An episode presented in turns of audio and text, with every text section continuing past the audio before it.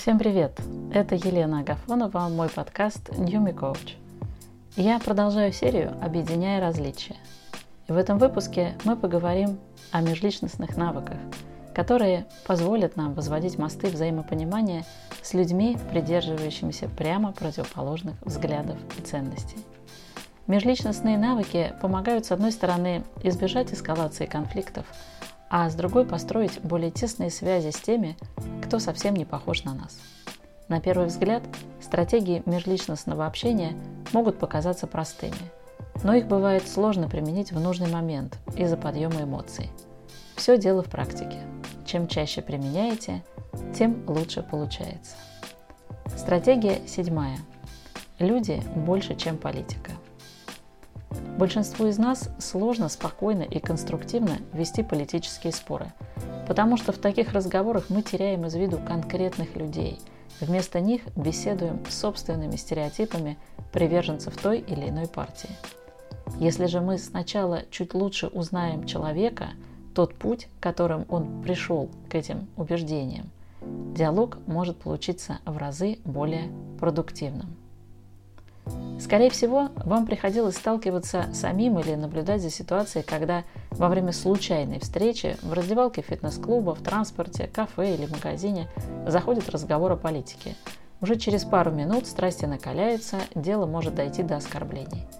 Или можно увидеть, как люди носят обычный мерч с символикой, отражающей их политические взгляды. И они становятся объектами нападок случайных прохожих, не согласных с таким месседжем. Возможно, в этих контекстах у людей нет намерения возводить мосты. Но если вы хотите наладить контакт и перейти к продуктивному диалогу с людьми других взглядов, вам просто необходимо для начала стереть политический фон и постараться узнать больше о самом человеке, так или иначе выражающем свои взгляды, а также больше рассказать о себе. Лучше всего это можно сделать через задавание таких вопросов, которые позволяют услышать истории людей, раскрыть их личный опыт. Во время случайных встреч это вряд ли возможно, но если есть соответствующий контекст и настроение, можно использовать следующие примеры вопросов. Расскажите о тех моментах, в которых вы чувствовали, что сталкиваетесь с непониманием других людей, с тем, что вам не рады. Поделитесь историей о том, кто вам дорог или кого вы любите, хотя и не всегда, возможно, с ним согласны. С каким предубеждением относительно своих принципов вы чаще всего сталкиваетесь вне своего круга? Чем бы вы могли удивить тех, кто не разделяет ваши взгляды? Чего они от вас, скорее всего, не ожидают? Расскажите о ком-то из своего окружения, кем вы гордитесь. У вас есть какой-то пример из недавнего опыта, когда вы подумали, не все еще потеряно, надежда есть и так далее. Если разговор о политике неизбежен, то имеет смысл задавать вопросы следующего характера. Как вы лично пришли к этому убеждению? Или кто повлиял на эти ваши взгляды? Ответы на такие вопросы позволяют сконцентрироваться не на самих убеждениях, а на их причинах. И тогда мы уже имеем дело не с самими взглядами, а с пониманием – и более глубоким осознанием отношений, с которыми мы по факту и не соглашаемся.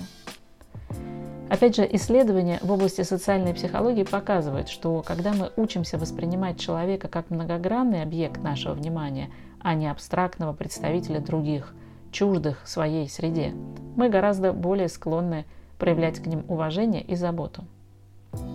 Когда мы говорим с другими людьми исключительно о кандидатах и партиях, которые мы поддерживаем, люди воспринимают нас очень узко, как представители какой-то определенной группы. А как только мы делимся с ними своей историей, тем, как мы пришли к тем или иным решениям, между нами возникает гораздо больше эмпатии, и мы в состоянии конструктивно провести даже самые сложные политические дебаты. В плане непосредственного взаимодействия с людьми противоположных взглядов стоит отметить еще один очень важный момент – Многие учатся слушать иное мнение, но в душе стремятся лишь расположить к себе, чтобы было проще объяснить свою точку зрения, а по факту переубедить собеседника. Это не работает, потому что истинная цель очень скоро проявится, доверие исчезнет, а взаимодействие будет свернуто. Необходимо помнить, что мы начинаем возведение мостов с искренним намерением услышать личные истории и понять этих людей. Любые попытки манипулировать сознанием других и тайно навязывать им собственное мнение заранее обречены на провал. В выпусках этой серии я продолжу говорить о межличностных стратегиях. Переходите к следующему эпизоду и обязательно делитесь ссылкой на мой подкаст со всеми, кому это может быть полезно и интересно. А также подписывайтесь на канал New Me Coach в Телеграме. Там я публикую все новые записи и тексты. Услышимся!